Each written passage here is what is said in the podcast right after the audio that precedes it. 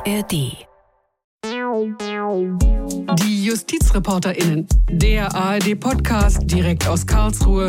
Wir sind dabei, damit ihr auf dem Stand bleibt. Hallo und herzlich willkommen zu einer neuen Ausgabe unseres Podcasts Die JustizreporterInnen. Mein Name ist Elena Radatz und ich bin gemeinsam mit meinem Kollegen Klaus Hempel heute auf dem Deutschen Anwaltstag in Wiesbaden. Hey Klaus. Hallo. Klaus, wir sind ja nach Wiesbaden zum Deutschen Anwaltstag gefahren, weil wir als JustizreporterInnen eben auch regelmäßig die großen, wichtigen Juristenkongresse besuchen. Ganz genau. Äh, der Deutsche Anwaltstag, der findet jedes Jahr in einer anderen Stadt statt. Äh, er ist neben dem Deutschen Juristentag der größte Fachkongress auf dem Gebiet des Rechts, kann man sagen. Ähm, regelmäßig so 2000 Teilnehmer. Und wie jedes Jahr gibt es auf dem Anwaltstag ein ganz großes Schwerpunktthema und das ist diesmal das Thema Nachhaltigkeit. Man muss sagen, auf dem Anwaltstag gibt es ganz viele unterschiedliche Veranstaltungen zu allen möglichen Fachgebieten auch. Das sind Themen, die die Anwaltschaft interessieren, aber es gibt eben auch einige interessante, spannende Veranstaltungen zu diesem Schwerpunktthema Nachhaltigkeit. Bei uns ist Silvia Ruge, sie ist Rechtsanwältin, sie ist Hauptgeschäftsführerin des äh, Deutschen Anwaltvereins.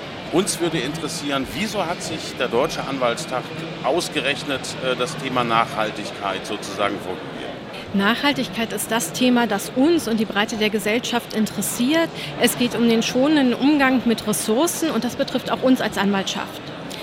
Es gibt äh, 17 Nachhaltigkeitsziele, die sehr breit gefächert sind, von der Armutsbekämpfung über Geschlechtergerechtigkeit, Klimaschutz, ähm, aber auch ähm, eine nachhaltige Infrastruktur. Dazu gehört zum Beispiel auch die Digitalisierung und damit auch die Digitalisierung der Justiz was für uns äh, sehr wichtig ist, ähm, auch um einen nachhaltigen Rechtsstaat zu haben. Dazu gehört ebenso eine unabhängige Rechtsanwaltschaft, die den Zugang zum Recht äh, gewährleistet. Und daher äh, werden wir das Thema Nachhaltigkeit hier beim DRT aus allen Blickwinkeln beleuchten in ganz vielen verschiedenen Veranstaltungen. Was sind denn zum Beispiel Veranstaltungen, die das Thema Nachhaltigkeit betreffen? Alles rund um den Klimaschutz, das Thema Klimaaktivismus, Klima als Fluchtgrund, das ist auch eine spannende äh, genau. Veranstaltung, genau. die Sie hier ja. machen. Da werden, das werden wir auf jeden Fall auch besuchen. Ja. Also es ist ganz, ganz vielschichtig. Wir wollen den Leuten da draußen auch mal vermitteln, was ist eigentlich der Deutsche Anwaltstag. Also viele ja. dürften den gar nicht kennen. Wie muss man sich das vorstellen? Was ist eigentlich Sinn und Zweck dieser Veranstaltung? Das ist der Jahreskongress der Anwaltschaft in Deutschland. Wir treffen uns einmal im Jahr ähm, es kommen aber nicht nur Anwälte und Anwältinnen äh, zu unserem äh, Anwaltstag, sondern auch Politikerinnen und Politiker. Wir tauschen uns hier rund um ein Motto, das wir uns jedes Jahr neu geben, fachlich und inhaltlich äh, aus. Es ist auch ein Forum zum Netzwerken und ja zum Austauschen und auch mit der Politik in, ins Gespräch zu kommen. Und es gibt eben Fachveranstaltungen Richtig. auch für Anwältinnen und Anwälte. Also ich habe gesehen beispielsweise zum Baurecht oder ja. irgendwie Vertragsrecht. Das heißt also, ich kann mich auch hier als Anwältin oder Anwalt richtig, richtig fortbilden. Das ist ja auch Pflicht, ja. dass man sich fortbildet. Das wird ja. einem dann auch bescheinigt. Das heißt also, ist das so eine Mischung zwischen, ich sage mal, Fachveranstaltungen für die Anwältinnen und Anwälte und dann eben auch darüber hinaus noch spannende Sachen, die vielleicht dann was genau. politisch Es ist auch für jeden etwas dabei, für jedes Rechtsgebiet. Ähm, Sie haben die Fortbildung angesprochen. Das ist, ähm, genau, hier ist jedes Rechtsgebiet. Ist denn jetzt beim Anwaltstag auch was für, ich sage jetzt mal in Anführungszeichen, junge Leute dabei, für junge Berufseinsteigerinnen, für junge Anwältinnen? Unbedingt. Also bei diesem DRT auf jeden Fall, bei dem Thema Nachhaltigkeit. Das ähm, interessiert insbesondere mhm. die Jüngeren, weil es auch immer um Generationsgerechtigkeit geht. Wir haben aber auch spezielle Veranstaltungen für Junge, zum Beispiel das Young, Young Lawyers Camp. Mhm. Äh, das ist eine Veranstaltung unseres äh, Forums Junge Anwaltschaft. Wir haben so Einführungsveranstaltungen zur Kanzleigründung, zum Kanzleimanagement, also alle Themen um, um eine Neugründung herum. Auch. Vielen Dank, ja? Frau Ruge, Rechtsanwältin und Hauptgeschäftsführerin des Deutschen Anwaltsvereins, dass Sie hier waren bei uns am Stand. Ja, vielen Dank. Ich danke. Mit Recht nachhaltig, das ist das große Thema, unter dem der Deutsche Anwaltstag dieses Jahr steht. Ein weiteres großes Thema, was natürlich auch damit zusammenhängt, Umwelt- und Klimaschutz als Menschenrecht. Vor ein paar Jahren hat ja das Bundesverfassungsgericht mit dem viel beachteten Klimabeschluss für große Schlagzeilen gesorgt. und damit natürlich auch deutlich gemacht, dass der Klimaschutz auch verfassungsrechtlich eine große Bedeutung hat. Beim Europäischen Gerichtshof für Menschenrechte in Straßburg sind auch mehrere Klagen für mehr Klimaschutz anhängig. Inwieweit ist Klimaschutz denn ein Menschenrecht? Darüber sprechen wir jetzt mit Dr. Ruda Verheyen, Rechtsanwältin aus Hamburg, die sich auf das Thema Klimaschutz spezialisiert hat und seit Jahren viele Gerichtsverfahren dazu betreut. Sehr schön, dass Sie hier bei uns am Stand sind. Sehr gern. Ja, und bei uns ist ein weiterer Gast, nämlich Rechtsanwalt Stefan von Raumer aus Berlin. Er ist Vizepräsident des Deutschen Anwaltsvereins und er ist Vorsitzender des Ausschusses für Menschenrechte beim Anwaltverein und er betreut regelmäßig Verfahren beim Europäischen Gerichtshof für Menschenrechte in Straßburg. Hallo, schön, dass Sie da sind. Hallo, schön, dass wir eingeladen wurden. Vielen Dank. Frau Verheyen, fangen wir doch direkt mal mit Ihnen an. Warum engagieren Sie sich denn eigentlich so mit Leib und Seele, wir haben Sie ja gerade vortragen gehört, für Klima- und Umweltschutz? Woher kommt diese Leidenschaft? Das, diese Frage kann ich gar nicht ganz genau beantworten. Ich mache ich mach, seit ich 13 bin im Prinzip Umweltschutz in ehrenamtlicher und dann irgendwann eben auch professioneller Ausgestaltung. Ich habe tatsächlich nur Jura studiert, um Umweltschutz zu betreiben und das Recht als Instrument für mehr Nachhaltigkeit zu nutzen. Ich habe heute Morgen hier gelernt, dass das ganz im Sinne des Deutschen Anwaltsvereins ist. Genau, und inzwischen bin ich ja jetzt schon eine ganze Weile Anwältin und ähm, genau, ich habe einfach das große Glück, dass ich diese Mandate betreuen darf. Ähm, mhm. inzwischen ja auch wirklich in ganz unterschiedlicher Art und Weise, auch in unterschiedlichen Ländern und ähm, es macht auch wahnsinnig viel Spaß eben. Ich mache das nicht alleine, da sind ja, ich sag mal, hunderte von Menschen in diesen Netzwerken inzwischen ähm, aktiv. Ja. Aber das muss ja irgendwo herkommen. Also ich vermute mal, Sie haben jetzt nicht Klimaschutz als Fachgebiet gewählt und damit wahnsinnig reich zu werden und ganz viel Geld zu verdienen. Das kommt doch bestimmt woanders her. ja, den, den Fachanwalt für Klimaschutzrecht gibt es in Deutschland noch nicht. Möglicherweise gibt es ihn irgendwann. Ähm, wenn man das noch öfter mal in den Medien schreibt, dann möglicherweise gibt es den irgendwann. Nein, ich, hab, ähm, ich bin einfach der Auffassung, dass tatsächlich die Bewahrung der natürlichen Lebensgrundlagen viel zu wenig Beachtung gefunden hat in den deutschen und europäischen und auch internationalen Gerichten in den letzten 30 Jahren. Und deswegen habe ich mir einfach vorgenommen, so viele Fälle, die sinnvoll sind natürlich, so viele Fälle wie möglich ähm, zu nehmen, von denen andere Leute einfach oft sagen, die sind unmöglich. Und für mich gibt es eigentlich wenig Unmögliches und das führt dann dazu, dass man dann irgendwann doch ein ganz, ganz beachtliches Fallportfolio hat. Wir, kommen, wir gehen zurück vor zwei Jahren etwa zwei Jahren gab es den Klimabeschluss des Bundesverfassungsgerichts, der ja auch als historisch sehr bedeutsam und als sehr bedeutsame Entscheidung gilt. Was ist denn oder worin liegt denn die große Bedeutung, Bedeutung dieser Entscheidung? Das Bundesverfassungsgericht ist das erste Verfassungsgericht in der Welt, das ähm, sozusagen den Schritt gemacht hat, tatsächlich ganz grundsätzlich zu den Pflichten von Staaten beim Klimaschutz auszuführen. Es gab ja vorher in den Niederlanden diese Ochenda, die sogenannten Ochenda-Entscheidungen, die waren ja auch schon menschenrechtsbasiert, aber hier, und es gab auch Entscheidungen in Belgien und anderen Staaten, aber diese, diese, diese Globalität der Befassung und auch diese dogmatische Feinheit da an der Stelle, also dieses Schaffen von neuen intertemporalen Freiheitsrechten, das hat einfach eine ganz andere Dimension und wird auch jetzt natürlich viel angewendet. Also wenn wir jetzt gleich nochmal nach Straßburg schauen, äh, natürlich schaut sich der, ähm, der Gerichtshof dort auch ganz genau an, was das Bundesverfassungsgericht gemacht hat und wie es zu seiner Entscheidung ähm, gelangt ist. Aber emotional gesehen, glaube ich, ist die Entscheidung, dieser Klimabeschluss vom März 2021 auch deswegen so wichtig, weil er ja geführt wurde von ganz vielen jungen Menschen und jungen Erwachsenen. Das sind praktisch dieselben, die 2018 auf den Straßen von Deutschland alles geflutet haben und jeden Abendbrottisch besetzt. Ja, also ähm, das sind die Menschen, die sagen, es geht so nicht weiter, ihr könnt nicht alles aufbrauchen. Und das hat das Bundesverfassungsgericht aufgenommen, dieses Narrativ. Und das, glaube ich, ist so wichtig gewesen, einfach auch so ein Stück weit ja, am, am Volk zu sein an der Stelle, ohne sich eben über die Grenzen der Gewaltenteilung hinwegzusetzen. So sehe ich das jedenfalls. Hätten Sie für möglich gehalten, dass es zu so einer Entscheidung kommt? Also wir haben ja alle wirklich gespannt auf diese Entscheidung gewartet. Ich persönlich muss sagen, ich war wirklich überrascht. Also dass die so forsch waren, dass die so nach vorne marschiert sind. Ja, es gab, also wir waren ja äh, im Prinzip äh, drei größere Gruppen von Beschwerdeführern und Prozessbevollmächtigten. Keiner von denen ich, äh, mit denen ich gesprochen habe, vorher hat erwartet, dass wir ein solches, einen solchen Beschluss bekommen, der durchentscheidet, weil wir auch keine mündliche Verhandlung hatten, wegen Corona unter anderem. Wir haben aber alle erwartet, dass wir eine zumindest extrem gut begründete Entscheidung bekommen würden. Ähm, wie genau kann man natürlich immer nicht sagen. Aber natürlich, wir sind alle jubelnd durch die Gegend gelaufen, äh, als, diese, als wir die Presseerklärung lasen. Ähm, genau, das in dieser Form durchentschieden wurde, hat, glaube ich, wirklich keiner gedacht, außer die ganz, ganz engen Kreise da im Bundesverfassungsgericht. Herr von Raumer, Sie sind ja als Rechtsanwalt häufig beim Europäischen Gerichtshof für Menschenrechte in Straßburg. Dort spielt der Klimaschutz mittlerweile auch eine immer größere Rolle. Jetzt nur mal als Beispiel, die Schweizer Seniorinnen und Senioren bzw. Seniorinnen, die haben den eigenen Staat verklagt, die Schweiz, die portugiesischen Jugendlichen haben sogar alle Staaten verklagt, die zum Europarat gehören und damit zum Gerichtshof für Menschenrechte und dem Gerichtshof für Menschenrechte unterworfen sind. Worum geht es denn bei diesen Klagen und worauf stützen sich denn die Klägerinnen und Kläger? Also ich würde tatsächlich vorschlagen, dass wenn Sie diese spezifische Frage zu diesem Verfahren haben, Sie Frau von der Verhallen fragen, die da tief drin steckt. aber vielleicht, aber vielleicht, äh, aber vielleicht erstmal generell die Frage, die haben Sie ja vorher schon einleitend gesagt, ist ja immer die, warum ist überhaupt Klimaschutz ein Menschenrecht? Mhm. Also wie kommt jetzt der Europäische Gerichtshof für Menschenrechte eigentlich ins Spiel? Warum der eigentlich? Warum ist Klimaschutz ein Menschenrecht?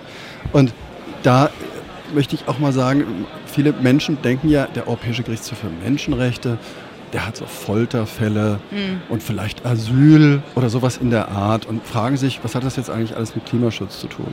Und deswegen will ich vielleicht so ein bisschen genereller an der Stelle sagen, was der Europäische Gerichtshof für Menschen überhaupt macht und warum er das macht an der Stelle.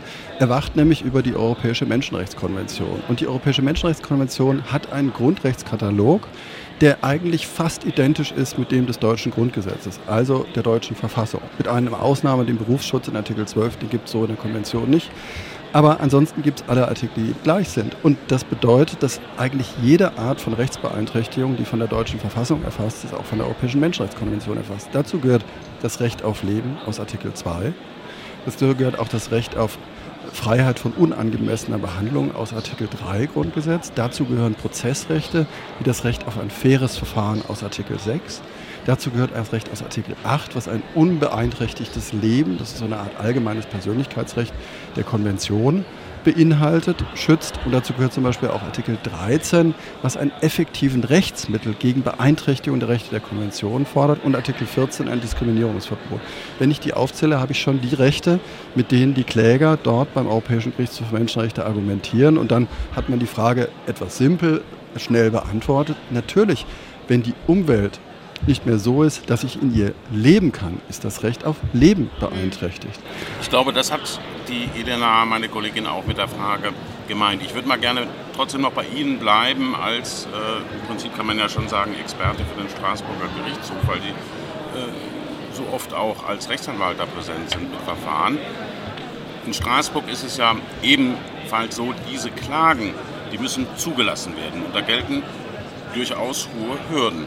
Äh, ich muss beispielsweise, das haben Sie mir gestern ausführlich erläutert, fand ich total spannend, weil ne, es deutlich macht, wie schwer das eigentlich ist, da erstmal zugelassen zu werden. Also diese Klagen müssen zugelassen werden. Ich muss als Kläger zunächst mal in meinem nationalen Staat den Rechtsweg erschöpfen. Ich muss durch die ganzen Instanzen marschieren. Hier bei diesen Klimaklagen, da ist das etwas anders. Da gelten bestimmte Besonderheiten. Das würde mich nochmal interessieren. Also streng genommen kann man sagen, es ist schon die Frage, ob es anders ist. Das ist genau die spannende Frage. Grundsätzlich ist es tatsächlich so, es gilt das sogenannte Subsidiaritätsprinzip. Der Europäische Gerichtshof für Menschenrechte ist ein subsidiäres Gericht. Vereinfacht gesprochen, er will halt nur drankommen, wenn es die nationalen Gerichte nicht geschafft haben, die Menschenrechtsverletzungen zu bereinigen. Im Fall von Deutschland gehört dazu auch das Bundesverfassungsrecht. Also nur wenn die das nicht geschafft haben, dann will der EGMR drankommen. Der sieht das sehr streng. Also es gibt zum Beispiel eine Vielzahl von Verfahren in der Türkei, obwohl die türkische Gerichtsbarkeit im Moment massiv dysfunktional ist an verschiedenen Stellen, hat der Gerichtshof gesagt, ihr müsst erstmal durch alle Gerichte euch durchklagen und dann könnt ihr erst zu uns kommen. Und das sind Leute, die sitzen in Haft in dieser Zeit, die müssen jahrelang durch die türkischen Gerichte durch, weil der Gerichtshof das Subsidiaritätsprinzip so streng nimmt. Und jetzt kommen wir tatsächlich an einen verblüffenden Effekt, der uns, die wir mit diesem Gerichtsverfahren schon länger arbeiten und die wir wissen, wie streng dieses Prinzip ist, schon sehr überrascht hat, gerade bei Adolfo Duarte. Da verklagt nun. Duarte, das ist im Grunde genommen. Duarte Agostino, der Fall. Ja, Entschuldigung, bitte. Also das sind die portugiesischen Jugendlichen. Das sind die portugiesischen ja. Jugendlichen, die im Prinzip sagen, Waldbrände overall und wir sind massiv beeinträchtigt. Und da ist es eben tatsächlich so, dass die Beschwerdeführer sich beschlossen haben, nicht nur Portugal zu verklagen, sondern auch 32 andere Mitgliedstaaten der Konvention, also nicht alle, 46 sind es aktuell nach der Ausscheiden Russlands, aber 32 Staaten zu verklagen. So. Und jetzt ist es so, das Erste, was erstmal passiert. Also die müssten dann theoretisch in jedem dieser Staaten den Rechtsweg erschöpfen. So, genau. Nach dem Subsidiaritätsprinzip wäre es eigentlich erforderlich, dass zunächst mal in jedem dieser Staaten der Rechtsweg erschöpft wird. Und normalerweise mit dieser strikten Handhabung dieses Prinzips würde der Gerichtshof die Beschwerden den Staaten eigentlich noch nicht mal zustellen, wenn das nicht passiert ist. Das üblicherweise in der Türkei zum Beispiel werden die Beschwerden gar nicht erst dem Staat zugestellt, weil sie sagen, du musst erstmal durch die türkische Gerichtsbarkeit. Nun hatten aber die Beschwerdeführer sehr überzeugend argumentiert, dass wenn hier alle Rechtswege in diesen ganzen Staaten erstmal zu erschöpfen sind, dass es dann möglicherweise zu spät ist und dass das in diesem Fall eben nicht gefordert werden kann. Tatsächlich ist das nicht aus einem völlig leeren Raum. Es gibt schon Rechtsprechung des Europäischen Gerichtshofs für Menschenrechte, die aber nur sehr selten angewendet wird, dass wenn es nicht mehr zumutbar ist, den Rechtsweg zu erschöpfen, um hinreichend effektiv gegen die Verletzung der Konvention vorzugehen, dass dann der Rechtsweg auch nicht erschöpft werden muss. Die, die Schwelle hängt aber extrem hoch. Und in diesem Bereich befinden wir uns jetzt. Und es ist bis jetzt nicht klar, ob der Gerichtshof diese Beschwerden vielleicht auch an diesem Punkt für unzulässig erklärt. Aber er hat immerhin schon mal den Staaten zugestellt und er hat auch angekündigt, dass es hier eine mündliche Verhandlung geben wird, was für uns dann schon sagt, Mensch, die Frage wird zumindest ernsthaft beleuchtet. Frau Verheyen, die Schweizer Klimaseniorinnen, die sind ja verhandelt worden, hat es eine Verhandlung gegeben. Es sind, es, sind, äh, es sind drei Klagen bislang äh, zugestellt. Das ist tatsächlich die Klage der Klimasenioren, wo ja die, ähm, die Ausnutzung der nationalen Rechtsmittel kein Problem ist. Dann ist es Duarte Agostino, also die portugiesischen Jugendlichen, und Carem, ein französischer Fall. Die beiden Fälle Klimasenioren und Carem wurden Ende März verhandelt, wo ähm, also wirklich ausführlich auf Fragen gestellt wurde von der von der großen Kammer. Also es ist alles überwiesen worden in die Grand Chamber. Das ist ja auch immer schon eben grundsätzliche Bedeutung. Das ist die große Kammer beim Europäischen Genau, das ist schon sehr beeindruckend. Man kommt dann da rein und das ist wirklich ein wahnsinnig großes Gericht dann. 17, 17 Richter. Ja, genau. Und der Eindruck ist auch wirklich äh, wichtig, ja, weil es ist einfach eine unglaubliche Masse von, von Richtern. Also sowas habe ich in meiner Praxis noch nicht erlebt. Vor 17 Richtern da. Genau, und äh, die Klage der portugiesischen Jugendlichen wird Ende September verhandelt. Auch das ist jetzt schon geladen. Und es gibt ja in diesen, in allen Verfahren gibt es äh, in erheblicher Weise auch Drittintervention, also Beteiligung von, ähm, von, von Organisationen aller möglicher Art. Was es bisher noch nicht gibt, ist, sind irgendwelche Beweisanträge ähm, beziehungsweise auch Aufforderungen des Gerichts. Das Gericht hat bisher allerdings Fragen gestellt. Und in dem Verfahren zu den Klimasenioren gingen diese Fragen sehr weit, auch in die materielle Rechtsmaterie hinein. Und das hat für mich, ähm, also das zeigt mir, dass auf jeden Fall bei der Klage der Klimasenioren tatsächlich auch eingestiegen werden soll ins materielle Recht. Das heißt also in Artikel 2 und 8 insbesondere, also Gesundheit und Leben der Klimasenioren. Ähm, das heißt aber noch lange nicht, dass nicht vielleicht doch eine Entscheidung gefällt wird, die irgendwo, ich sage mal, eher mit, der, mit dem Justizgewährungsanspruch zu tun hat. Denn in diesem konkreten Fall haben die Schweizer Gerichte sich einfach sehr leicht gemacht. Die haben einfach, sind nicht sehr tief eingestiegen und deswegen könnte man auch, wie einige Beobachter auch nach der Verhandlung gesagt haben, durchaus diesen Fall entscheiden auf der Verfahrensebene. Also Justizgewährungsanspruch bedeutet, äh, wir wurden nicht richtig angehört vor Gericht, eigentlich auch gar nicht richtig ernst genommen und das kann gerügt werden. Ja, ganz genau. Ganz genau. Was erhoffen sich die Klägerinnen denn jetzt, also speziell die Schweizer Klimaseniorinnen, denn vor, ja, vom Europäischen Gerichtshof für Menschenrechte. Ja, also Herr von Raumer wird das noch besser bearbeiten, äh, beantworten können als ich, aber normalerweise. Wir spielen uns immer schön. Normalerweise, normalerweise beantragt. nee, nee, normalerweise beantragt man vor dem Europäischen Gerichtshof für Menschenrechte die Feststellung eines Verstoßes. Punkt. Plus ein Schadensersatz. Plus möglicherweise ein Schadenersatz, monetär, richtig. Darum geht es hier nicht. Es geht also primär erstmal um die Feststellung eines Verstoßes. Mhm. Die Klärerinnen und Kläger in beiden Verfahren, also Duarte Augustine und bei den Klimasenioren, gehen aber einen Schritt weiter und nutzen eine Vorschrift der Konvention, wiederum eine Ausnahmevorschrift, die erlaubt, im Ausnahmefall auch eine Anordnung zu tenorieren, also auszuurteilen. Das heißt, konkret möchten die Klimaseniorinnen, dass das Gericht in Straßburg die Schweiz verpflichtet, zur Abstellung des Grundrechtsverstoßes 65 Prozent Emissionen einzusparen gegenüber 1990 bis 2030. Also sehr, sehr konkreter Antrag. Auch darüber gab es allerdings äh, viel Diskussion bei der mündlichen Verhandlung. Also es war jetzt nicht so, dass die Richter gesagt hätten, das ist ja völlig absurd, dazu stellen wir gar keine Frage. Es gab dazu immerhin drei Fragen, wenn ich das richtig gezählt habe, zu genau dieser Frage der Antragstellung. Genau.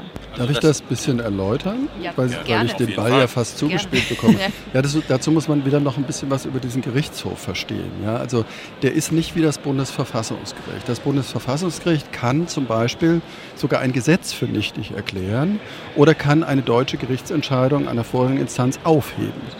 Das ist eine sogenannte Kassationsbefugnis, eine Aufhebungsbefugnis. Und die hat der Europäische Gerichtshof für Menschenrechte in den Mitgliedstaaten des Europarates gerade nicht. Der Gerichtshof für Menschenrechte ist grundsätzlich eine Feststellungsinstanz. Das heißt, die Aufgabe hat er festzustellen, ob die Europäische Menschenrechtskonvention durch die nationalen Gerichte oder den nationalen Gesetzgeber verletzt wird. Das ist eigentlich seine Aufgabe. Aber wenn ich das richtig verstanden habe bei Frau äh, Verheyen, beim Bundesverfassungsgericht war es ja so, da musste der Gesetzgeber nach dem Beschluss handeln. Er musste das Klimagesetz nachbessern. Und beim Europäischen Gerichtshof für Menschenrechte wäre eine ähnliche Entscheidung theoretisch denkbar. Ja, nur ist das Instrument anders. Das Bundesverfassungsgericht kann eine Rechtsnorm für verfassungswidrig erklären und damit dem deutschen Gesetzgeber sagen, mach mal neu und mach mal verfassungskonform und richte dabei dich danach, was wir dir gesagt haben, oder sogar eine Rechtsnorm für nichtig erklären. Das kann der Europäische Gerichtshof für Menschenrechte so selbst nicht. Er kann nur feststellen, dass die Konvention verletzt ist. Und dann gibt es einen anderen Mechanismus. Aus der Konvention ergeben sich zwei verschiedene Formen von Befolgungspflichten. Einmal muss jeder Staat, der im Europarat ist und diese Konvention ratifiziert hat, die Konvention beachten, steht in Artikel 1. Und dann steht in Artikel 46 noch, dass wenn ein Urteil des Europäischen Gerichtshofs für Menschenrechte vorliegt, der Staat verpflichtet ist, die Konventionsverletzung abzuhelfen. Das ist aber eine staatliche Verpflichtung. Das heißt, das ist wie so ein Ping-Pong. Der EGMR stellt fest, hier ist Artikel 2, 8 und 6 verletzt zum Beispiel. Und dann ist es aber die Aufgabe des Staates, diese Verletzung abzustellen. Und dabei hat dann der Staat eine, wie der Gerichtshof sagt, äh, eine Margin of Appreciation, eine Beurteilungsfreiheit, hat also relativ viel Spielraum, wie er das machen kann. Und die spannende Frage, die jetzt gerade in dem Duarte-Fall ist, ist eben, äh, macht der Gerichtshof, so wollen es die Beschwerdeführer, mehr als nur diese Feststellung? Macht er mehr als nur die Feststellung? Nämlich trifft er eine konkrete Anordnung. Und der Gerichtshof hat sowas schon mal gemacht. Also es gibt wenige Fälle, zum Beispiel, wo er mal festgestellt hat, hier ist jemand zu Unrecht in Haft. Wir ordnen an, dass der aus der Haft entlassen wird. Oder auch gegen Deutschland gab es schon mal einen Fall, wo der Gerichtshof gesagt hat, hier verstößt die Rechtslage in Deutschland massiv gegen die Konvention. Konkret ging es darum, dass in Deutschland ein Gesetz fehlte, sich gegen überlange Gerichtsverfahren bei einem Gericht zu beschweren. Das war der Fall Rumpf gegen Deutschland. Und da hat der Gerichtshof sogar dem deutschen Gesetzgeber eine Jahresfrist gesetzt und hat gesagt, du deutscher Gesetzgeber musst innerhalb von einem Jahr ein neues Gesetz machen, in dem ein Rechtsmittel geschaffen wird gegen überlange Gerichtsverfahren. Also der Gerichtshof kann das, wenn er das will. Und deswegen ist das natürlich auch versucht worden. Und das ist natürlich jetzt die spannende Frage, wird der Gerichtshof das tatsächlich auf sich nehmen und über eine bloße Feststellung der Verletzung der Konvention heraus den Staaten konkrete Vorgaben geben? Das ist eine ganz spannende Frage und ich glaube, da kann keiner von uns beiden eine Prognose wagen, ob das passieren wird. Das wäre nämlich unsere nächste Frage gewesen. Was denken Sie denn, wie es ausgehen wird? Also ich kann nur meinen eigenen Eindruck wiedergeben. Nach der mündlichen Verhandlung der Klimaseniorin und nachdem, wie ich das Verfahren kenne und beobachte, kann ich mir nicht vorstellen, dass der Europäische Gerichtshof für Menschenrechte an der Stelle nicht ein jedenfalls teilweise stattgebendes Urteil gibt. Aber wie weit wie weit er durchentscheidet, ich habe wirklich keine Ahnung. Es gab dort so viele unterschiedliche Ebenen an Fragen von den verschiedenen Richtern, wo man ja immer so ein bisschen lesen kann, wie skeptisch ist man eigentlich. Ja?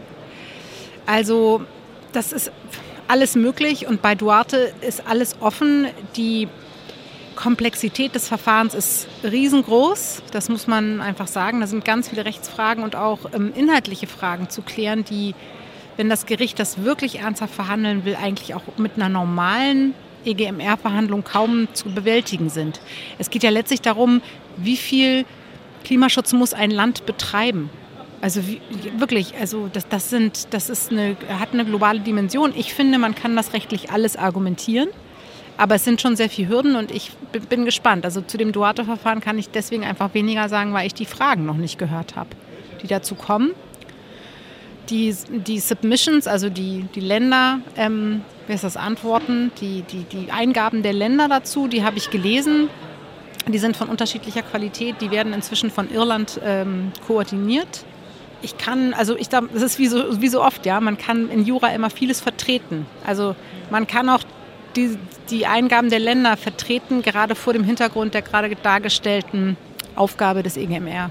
Ja, vielen Dank an Sie beide, dass Sie heute da waren. Vielen Dank, äh, Luna Verheyen, die sich als Rechtsanwältin auf das Thema Klimaschutz spezialisiert hat, diesbezüglich schon sehr, sehr viele wichtige Gerichtsverfahren betreut hat. Das sind so viele, das kann man sich gar nicht merken. Ich jedenfalls nicht, muss man wirklich sagen. Also, naja, ist, also. eine, nee, ist eine große, damit wollte ich eigentlich nur deutlich machen, also dass es wirklich auch schon sehr, sehr viele Fragen gegeben hat, die Sie betreut haben. Vielen Dank auch Stefan von Raumer, er ist Vizepräsident des Deutschen Anwaltvereins und als Rechtsanwalt, auch das kann man sagen, sind Sie Dauergast beim Europäischen Gerichtshof für Menschenrechte in Straßburg. Vielen Dank für Ihre Erläuterung. Gern geschehen. Herzlichen Dank für die Einladung. Danke fürs Gespräch. Wir sind für euch beim Deutschen Anwaltstag 2023 in Wiesbaden. Klimaschutz und Nachhaltigkeit, das sind die zwei großen Themen, muss man sagen, dieses Jahr. Beim Anwaltstag haben jetzt gerade eben mein Kollege Klaus und ich auch die Veranstaltung zum Engagement für Nachhaltigkeit als Anwältin angehört. Und zwei der Referentinnen, die sind jetzt hier bei uns an unserem Podcaststand. Einmal Ira Zures, sie ist Rechtsanwältin bei NÖR in Berlin. Herzlich willkommen, hallo. Ja, hallo. Und Jan-Lukas Kemperdiek, engagiert auch im Forum Junge Anwaltschaft und Rechtsanwalt bei Advomano in Hagen. Hallo. hallo. Schön, dass Sie beide bei uns sind. Danke für die Einladung. Danke. Frau Zures, der Deutsche Anwaltstag, der steht ja unter dem großen Motto mit Recht nachhaltig. Ich habe jetzt mal ein bisschen geforscht und habe beim BMZ, dem Bundesministerium für wirtschaftliche Zusammenarbeit und Entwicklung, folgende Bedeutung gefunden. Nachhaltigkeit, das ist die Bedürfnisse der Gegenwart so zu befriedigen, dass die Möglichkeiten zukünftiger Generationen nicht eingeschränkt werden. Das ist jetzt natürlich sehr, muss man erstmal ausfüllen, diesen Begriff. Was bedeutet Nachhaltigkeit denn konkret für und im Anwaltsberuf? Ich glaube, das Thema Nachhaltigkeit wird immer wichtiger und ähm, es hat verschiedene Dimensionen, die für den Anwaltsberuf wichtig sind. Also zum einen die Beratung nach außen, ähm, aber auch für die Unternehmenskultur nach innen ist es wichtig. Und wie man es genau definiert, das ist tatsächlich etwas schwierig. Ich persönlich selber würde natürlich erstmal den Umweltaspekt darunter fassen, der für mich auch eben der wichtige ist. Man kann natürlich aber auch äh, dann die weiteren Aspekte dann zusammennehmen wie Social und Governance und eben dann den großen weiten Begriff ESG als Nachhaltigkeitsbegriff nehmen. Frau Zuris, Sie arbeiten in einer internationalen Großkanzlei. In zehn Ländern haben Sie Büros. Sie haben 600 Mitarbeiter, also dass man mal so eine Vorstellung hat, wie groß äh, Ihre Kanzlei ist. Und jetzt ganz überspitzt gefragt, also Nachhaltigkeit im Kontext äh, zu einer Großkanzlei, geht das überhaupt? Geht das zusammen? Schafft man das? Die Sache ist die, dass man sich jetzt die Frage stellen muss, dass man diesen Punkt auf die Agenda bringt und dass man jetzt die Weichen dafür stellt, dass man tatsächlich auch in den nächsten Jahren es schafft, nachhaltig wirklich in allen Kanzleibereichen zu agieren. Das ist schon eine Herausforderung. Ähm, wir haben bei NÖR jetzt seit 2020 ein Nachhaltigkeitsteam gegründet und haben jetzt eine Nachhaltigkeitsmanagement letztes Jahr an unsere Seite bekommen, das uns eben auch unterstützt, dass wir ein Nachhaltigkeitsprogramm erarbeiten, dass wir dann sukzessiv eben auch die Punkte umsetzen, die wir uns vornehmen und das koordiniert bekommen. Und das ist schon eine Herausforderung, ähm, die, jetzt, die es schon gilt zu meistern in den nächsten Jahren die sich aber tatsächlich auch Unternehmen auf die Fahne schreiben müssen und sich mit dem Thema auch auseinandersetzen müssen, weil es einfach immer relevanter wird. Jetzt haben Sie ja gesagt, Sie haben bestimmte Maßnahmen schon umgesetzt. Können Sie da uns konkret nennen, welche Maßnahmen Sie schon angegangen sind bei sich in der Kanzlei? Ich kann jetzt ähm, ganz genau berichten, was wir im Nachhaltigkeitsteam bei uns gemacht haben. Ähm, das ähm, Team Green, also wir haben uns ähm, zunächst äh, vor allem damit befasst, dass wir den CO2-Fußabdruck unserer Kanzlei messen, weil es für uns wichtig war, dass wir äh, die Pariser Klima, das Pariser Klimaschutzabkommen ernst nehmen ähm, und dass wir dann eben gucken, dass wir klimaneutral werden im Laufe der Zeit und dass wir Reduktionsziele festlegen. Und darüber hinaus haben wir dann auch, sind wir eben gerade dabei, ein nachhaltiges Mobilitätskonzept zu erarbeiten und haben dann äh, ja, Ökostrom zum Beispiel an all unseren Standorten umgesetzt und eben auch so die kleineren äh, Maßnahmen, die man eben in dem, in dem Bereich machen kann. Mobilität ist ein Thema, also mal ganz konkret. Wie gehen Sie damit um? Also so wenig fliegen wie möglich, am besten E-Scooter fahren oder wie muss man sich das vorstellen? Ganz konkret im Alltag. Also bislang haben wir nur kleinere Schritte ähm, eingeführt. Das heißt, wir haben hier zum Beispiel für unsere Mitarbeiter die Möglichkeit, ähm, dass sie Leihfahrräder ähm, kostenlos äh, mieten, äh, ausleihen können, damit sie eben zum Beispiel kein Taxi verwenden. Wir wollen jetzt als nächstes auch eben die Möglichkeit von einem Fahrradleasing ähm, prüfen. Und insgesamt parallel prüfen wir gerade, also versuchen wir gerade eine nachhaltige, äh, nachhaltiges ja, Mobilitätspolicy auf die Beine zu stellen, in der dann eben auch tatsächlich so Sachen drinstehen wie wann Mitarbeiter äh, ein Taxi verwenden sollten, welches Taxi das sein sollte, wann eben ähm, Kolleginnen und Kollegen fliegen sollten zu Mandanten, zu ähm, internen Veranstaltungen. Und es ist tatsächlich schon auch, aber auch eine Herausforderung, da noch jetzt die Grenzen zu ziehen und zu sehen, äh, wann fliegt man, wann fliegt man nicht. Sind das Vorgaben dann, die Sie machen, die eingehalten werden müssen oder ist das alles freiwillig mit der Gefahr, dann bringt das am Ende nichts, weil ich fahre dann doch mit dem Taxi oder so?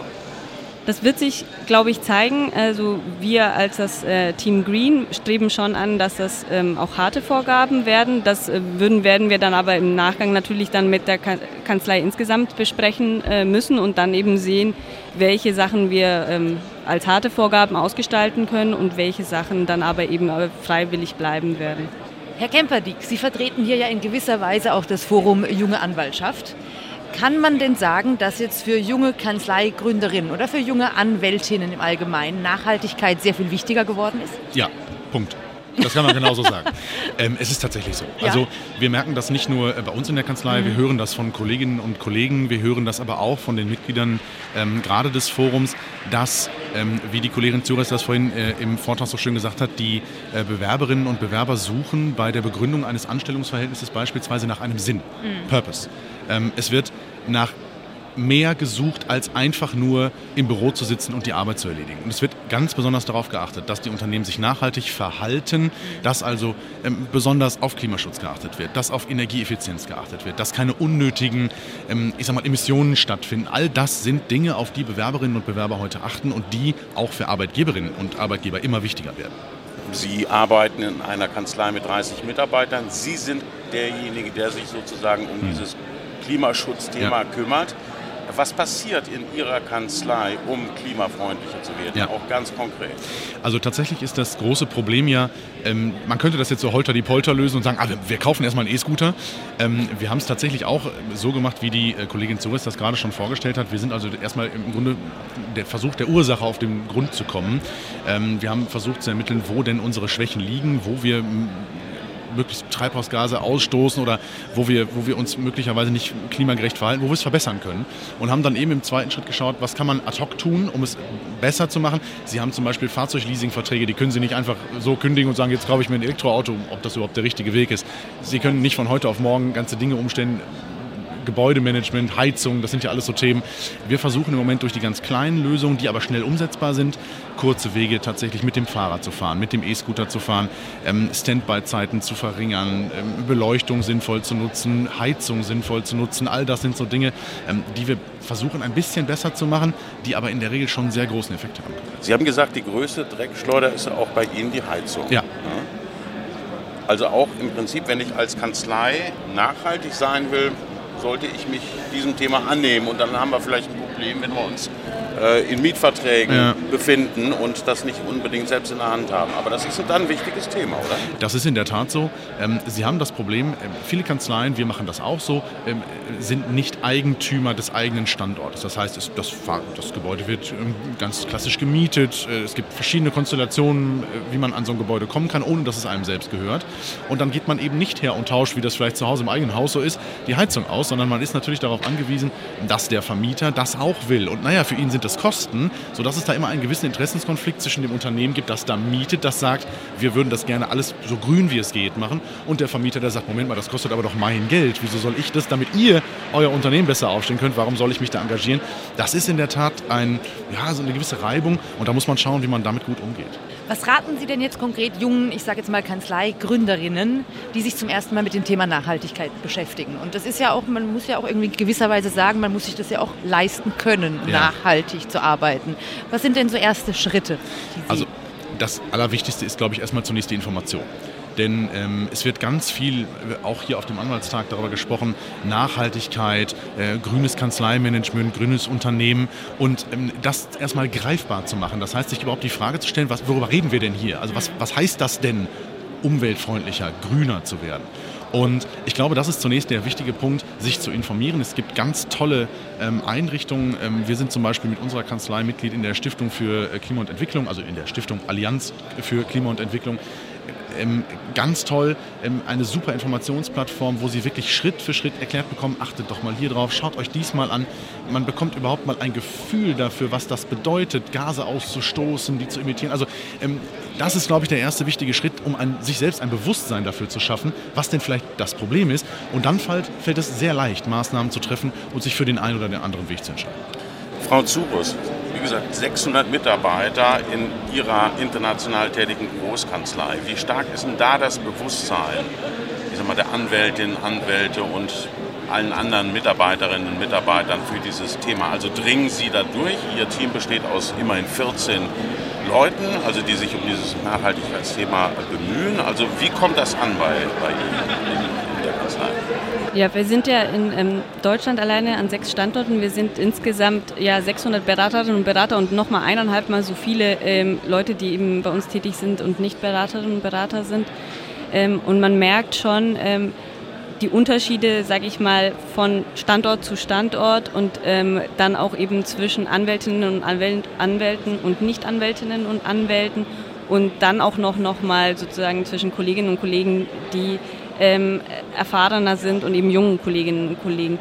Ähm, und das ist schon tatsächlich eine, eine sehr große Herausforderung, dass man dann ähm, bei einem großen Unternehmen es ähm, schafft, dass man Gehör findet und dass das dann eben auch in, in der Unternehmenskultur auch an allen Standorten tatsächlich ankommt und eben nicht nur, sage ich mal jetzt zum Beispiel am Standort Berlin, wo ich bin, ähm, aber wir haben tatsächlich die Unterstützung auf unserer Seite, dass wir eben das äh, CSA-Management haben und eben mit einem, mit unserem Chief Compliance Officer und unserem Verantwortlichen. CSA-Management, was ist das? Das, ähm, wir haben eine CSA-Managerin. Äh, CSA für die Leute genau. da draußen, die verstehen das nicht. Achso, ähm, Corporate Sustainability Responsible. Okay, ähm, und was genau. heißt das übersetzt? Dass sie sich, ähm, ja, das, das Nachhaltigkeitsmanagement. Oh. Also sie ähm, ist tatsächlich eben dafür zuständig, ähm, für unsere Kanzlei sich die Frage zu stellen, wie wir ein Nachhaltigkeitsprogramm und eine Nachhaltigkeitsstrategie entwickeln als Unternehmen. Das hat für Sie ja auch eine persönliche Bedeutung. Sie haben einen Vortrag hier auf dem Deutschen Anwaltstag gehalten und ähm, haben gesagt, 2015, da hat mich, ich sag mal, äh, das Thema vegan sehr beeinflusst. Das würde mich nochmal interessieren. Also, wo, was ist da passiert 2015? Ähm, das kam tatsächlich aus einem ähm, Freundeskreis, ähm, dass ich dann eben plötzlich tatsächlich eben sehr viele äh, Freunde und Bekannte eben hatte, die sich mit dem Thema befasst haben, die eben auch schon länger Veganer waren und ähm, auch im Biobereich. Auch mein jetziger ähm, Partner ähm, ist Veganer und ähm, auch äh, in dem Bereich tätig ähm, mit seinem Unternehmen. Äh, und so bin ich quasi, habe ich mich dann angefangen mit dem Thema Nachhaltigkeit wirklich auch auseinanderzusetzen und dann praktisch das Thema auch in Ihre Kanzlei reingebracht, wenn ich das richtig sehe? Ja, also für mich ist das Thema tatsächlich ähm, wichtig und ähm, es ist politisch, ähm, äh, sich für Nachhaltigkeit zu engagieren oder nicht äh, für Nachhaltigkeit zu engagieren. Das, ähm, und ich glaube schon, dass es eine Frage der jetzigen Zeit ist, die jetzt auch angegangen werden muss und wo wir auch jetzt ins Handeln kommen müssen. Und für mich stand schon fest, ähm, dass ich mich, also ich bin eine Person, ich wollte mich schon immer irgendwie auch engagieren und jetzt nicht nur als Anwältin tätig sein in meinem Unternehmen, sondern eben auch was darüber hinaus. Und ich verstehe auch sozusagen die Kanzlei als Unternehmen. Ähm, und da war für mich eigentlich klar, es muss ein Nachhaltigkeitsteam bei mir in der Kanzlei geben. Und woher kommt Ihr Engagement? Hat das auch einen persönlichen Hintergrund oder ist das ich muss tatsächlich sagen, bei mir hat so ein gewisser Sinneswandel stattgefunden. Ich habe mir vor auch einigen Jahren, so lange liegt das noch gar nicht zurück, tatsächlich gar keine großen Gedanken über das Thema gemacht, weil man viele Dinge als gegeben hingenommen hat. Man fährt eben Auto, man isst viel Fleisch, man macht das so, weil das irgendwie immer schon so war. Und tatsächlich durch Fridays for Future, durch mediale Berichterstattung zu dem Thema wird man dann irgendwann darauf aufmerksam, dass das, was man da macht, vielleicht besser geht. Ob, also besser ist ja auch immer so eine subjektive Frage, aber vielleicht geht es anders. Und dann fängt man an, sich mit dem Thema zu beschäftigen und stellt irgendwann fest, Mensch, da kannst du was Gutes tun. Und dann kamen bei uns in der Familie auch die kleinen Kinder. Das heißt, dann hat man auch nochmal eine ganz andere Art der Verantwortung, nämlich nicht mehr nur noch für sich selbst, sondern eben auch für den Nachwuchs.